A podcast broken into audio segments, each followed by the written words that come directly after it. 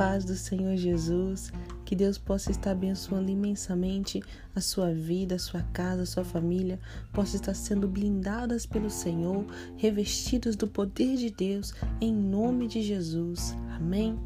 Hoje eu gostaria de trazer uma palavra para vocês que está lá no livro de Mateus, no capítulo 8, do versículo 28 ao 34. Vai falar da cura de dois endemoniados. E a palavra de Deus vai dizer que quando ele chegou ao outro lado, a região dos Gadarenos, foram ao seu encontro dois endemoniados que vinham dos sepulcros, e eles eram tão violentos que ninguém podia passar por aquele caminho. E então eles gritaram: Que queres conosco, filho de Deus? Viestes aqui para nos atormentar antes do devido tempo? E a certa distância deles estava pastando uma grande manada de porcos. E os demônios imploravam a Jesus: Se nos expulsas, manda-nos entrar naquela manada de porcos. E ele lhes disse: Vão.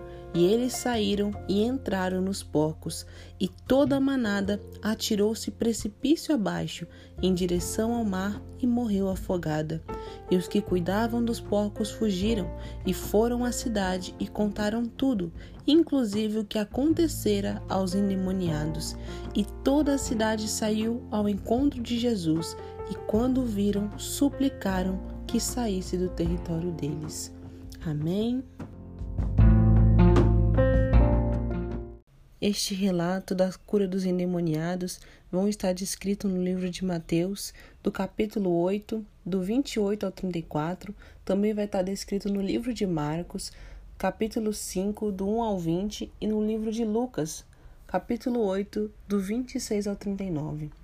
E esta passagem nos conta sobre um processo de libertação feito pelo Senhor Jesus em um homem que estava endemoniado nos revelando um pouco sobre como é o reino espiritual. E que Jesus, o nome de Jesus, tem toda a autoridade nos céus, na terra e debaixo da terra para desfazer todas as obras do maligno, e todas as coisas estão sujeitas ao poder e à autoridade de Cristo. Com este texto, eu quero falar para vocês sobre libertação e sobre o, as curiosidades históricas que tem acerca dessa passagem de Jesus. Né? E a Bíblia vai nos relatar que Jesus e os discípulos atravessaram o mar da Galileia e eles desembarcaram na região dos Gadarenos. E essa região dos Gadarenos, ela é localizada na região da Transjordânia. E algumas curiosidades para vocês acerca de da cidade dos Gadarenos, né? A cidade de Gadara, ela fazia parte de um conjunto de dez cidades chamadas Decápolis que eram cidades gregas, mas estava dentro do território israelita, e eram habitadas na maioria por pessoas gentios. Eles viviam de acordo com a cultura greco-romana, de forma contrária aos costumes do judaísmo, e era uma cidade pagã, cheia de ídolos e de outras religiões. E era uma região muito diferente das que os discípulos de Jesus estavam acostumados. Era um mundo não cristão, um mundo não judaico e alguns manuscritos antigos, Gadara ela é confundida com a cidade de Gerasa, que também era uma das cidades de Decápolis, mas são cidades diferentes. Por isso, em alguns textos vai estar escrito a região dos Gesarenos e outro vai dizer região dos Gadarenos. Marcos e Lucas identificam a região pela capital de Gerasa, localizada a 56 quilômetros a sudoeste do Mar da Galileia. E Mateus ele vai falar da região de Gadara, onde de fato acontece o episódio, localizada quase a 10 quilômetros a sudoeste do Mar da Galileia. E quando Jesus ele chegou àquela região, o endemoniado veio dos sepulcros ao seu encontro e gritou em voz alta: Que queres comigo, Jesus, filho do Deus Altíssimo? Rogo-te que não me atormentes antes do devido tempo. Nessa ocasião, Jesus tinha ordenado que o espírito imundo saísse daquele homem. E neste versículo nós vamos poder aprender que os espíritos imundos sabem quem é Jesus e eles se sujeitam à autoridade de Cristo. Uma das evidências que os demônios sabem quem é Jesus, a Bíblia vai dizer em Marcos que quando o endemoniado ele viu Jesus de longe, ele correu e prostrou-se diante dele. No livro de Tiago, no capítulo 2 do 19, vai dizer: Você crê que existe um só Deus? Muito bem. Até os demônios creem e tremem. Por isso, a fé sem obras é morta. E uma das coisas que acontece nesse versículo nos revela que o Espírito Remundo revela quem é a pessoa. E ele revelou que Jesus era o Filho de Deus. Em alguns casos de libertação, o Espírito Mundo ele expõe a vida da pessoa para poder intimidar e contra meias verdades e mentiras para tirar o foco da pessoa e a pessoa achar que ela não tem autoridade. Por isso é que sempre nós devemos andar na verdade de Jesus. Mas os demônios, eles não são oniscientes, eles não são onipresentes, somente Deus é. Por isso ele só sabe o que vê você fazer quando você anuncia com a sua boca. Quando a pessoa consuma o ato de pecar, aí ele vê no reino espiritual, porque a pessoa abre uma brecha para que aquele demônio possa agir na vida da pessoa.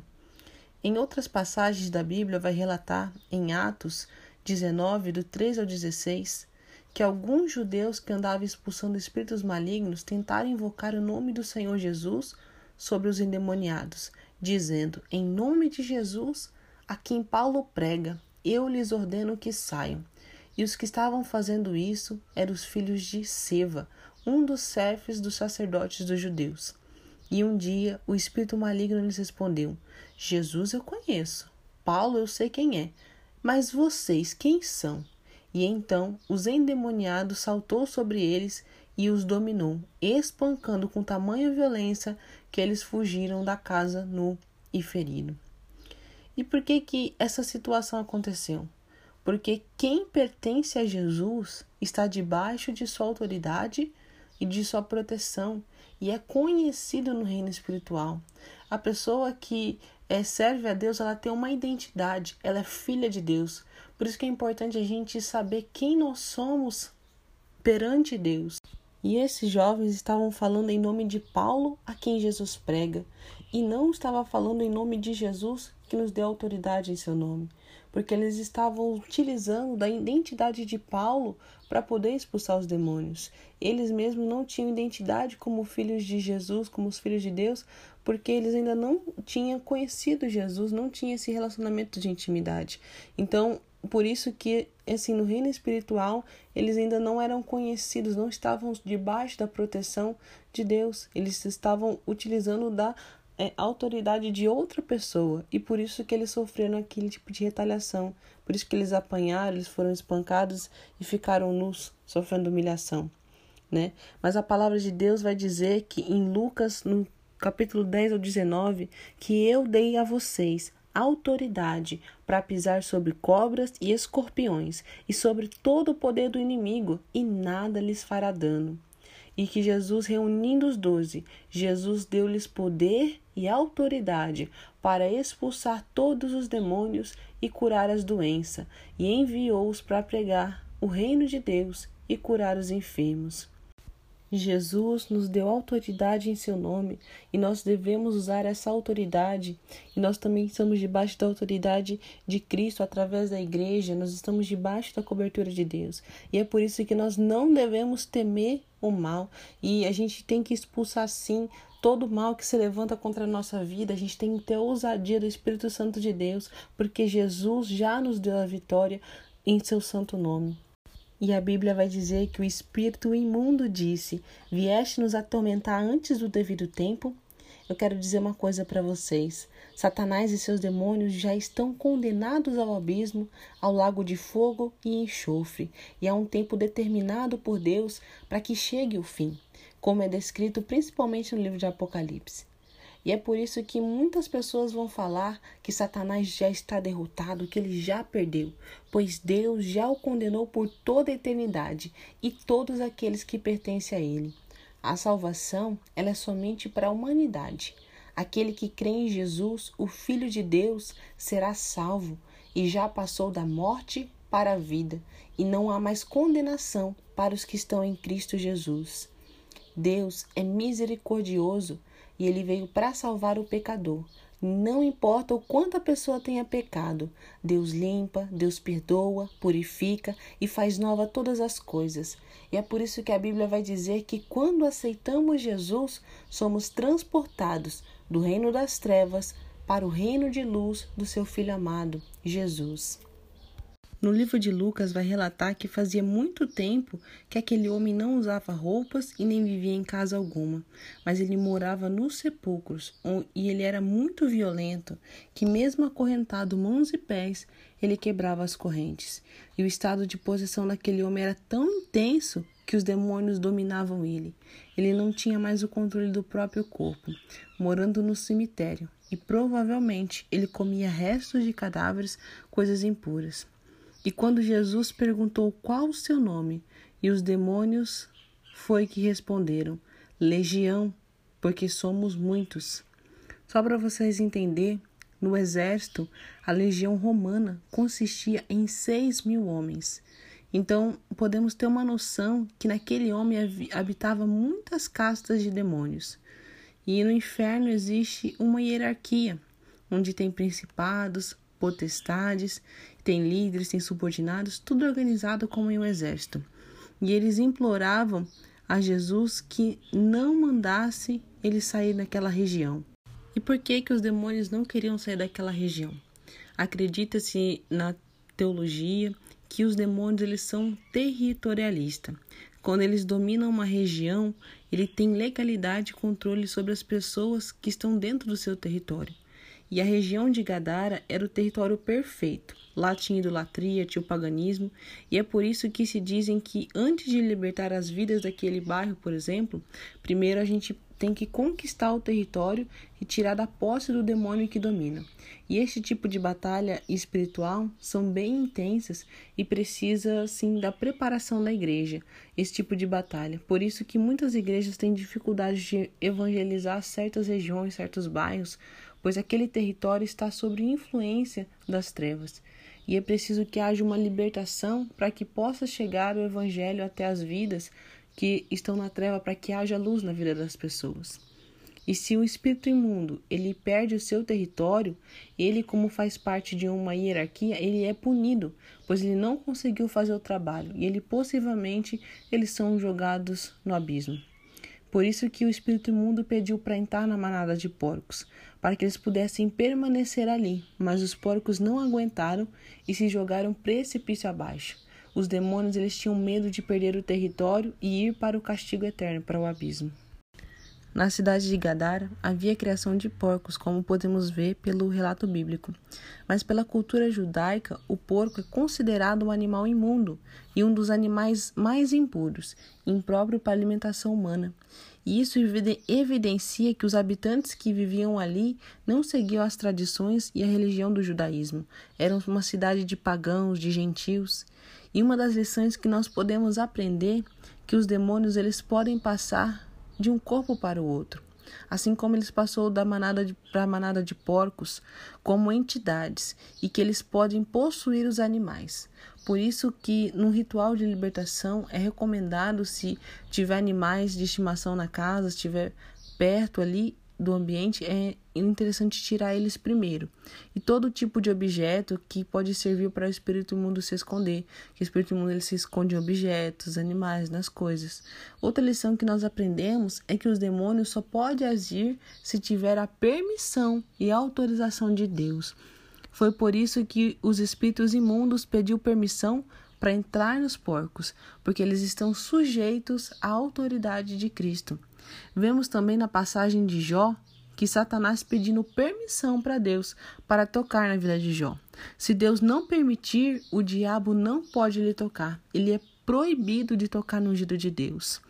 Em 1 João, no versículo 5 ao 18, vai dizer que sabemos que todo aquele que é nascido de Deus não peca, mas que Deus é gerado e conserva a si mesmo, e o maligno não lhe toca.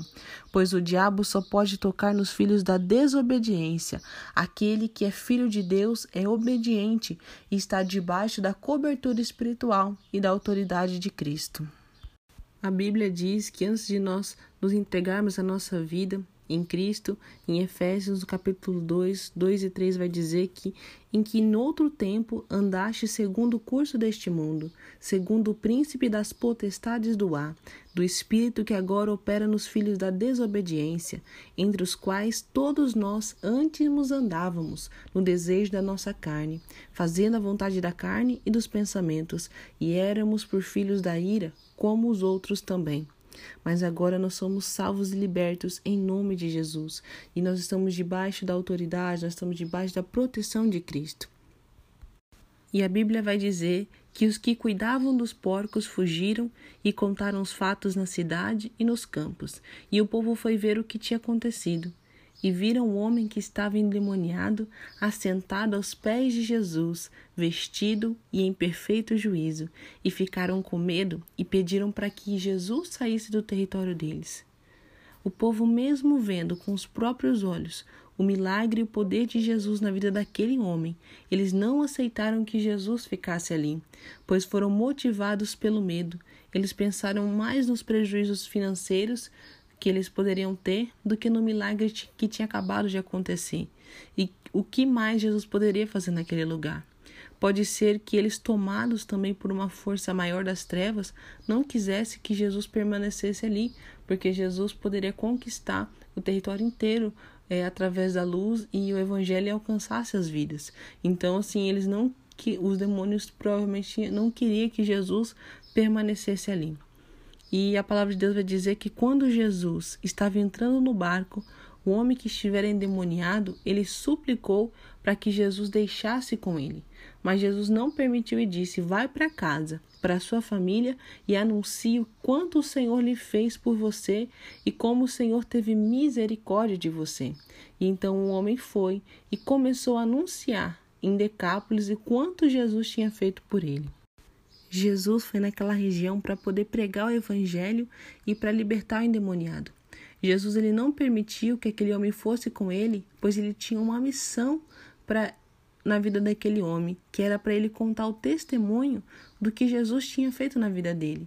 Já que o povo não quis que Jesus mesmo anunciasse a boas novas naquele território, agora Jesus vai enviar esse homem com as boas notícias. E depois daquele do testemunho, da experiência é, que aquele homem teve com Jesus de libertação, que ele era oprimido, que ele era escravizado, várias pessoas vinham de Decápolis para ir ao encontro de Jesus. Eles foram em, atrás de Jesus em Carfarnaum, nas cidades onde Jesus estava pregando a palavra. Então, assim, serviu para que aquele homem anunciasse a palavra de Deus e alcançasse vidas. Daí a importância de nós contarmos o nosso testemunho para poder edificar vidas, para poder trazer pessoas para Jesus, da gente anunciar o evangelho as boas novas, porque por causa que do testemunho daquele homem, várias pessoas daquela região foram ao encontro de Jesus, foram procurar por Jesus depois e elas foram salvas e libertas para a honra e glória do Senhor. Então, por isso que é importante a gente anunciar a palavra, a gente, todos nós temos a missão, todos nós somos enviados por Deus para praticar o ID, para poder pregar o evangelho, as boas novas de Cristo.